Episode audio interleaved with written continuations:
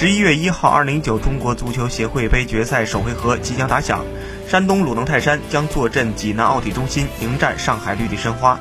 从一九九五年到二零一九年，自中国足球进入职业化以来，山东鲁能共十次闯入足协杯决赛，并在此前九次决赛中五度问鼎。鲁能也成为足协杯历史上夺冠次数最多的球队。上海申花则是第六次入围足协杯决赛，此前曾两度夺魁。值得一提的是，即将到来的冠军之争也是鲁能与申花时隔二十四年再次在足协杯决赛中交手。两支底蕴深厚的老牌劲旅也将向足协杯这一中国足坛历史最悠久的赛事锦标发起冲击。由于两支球队均已无望冲击联赛三甲，因此若想晋级下赛季亚冠联赛，获得足协杯冠军将是唯一的途径。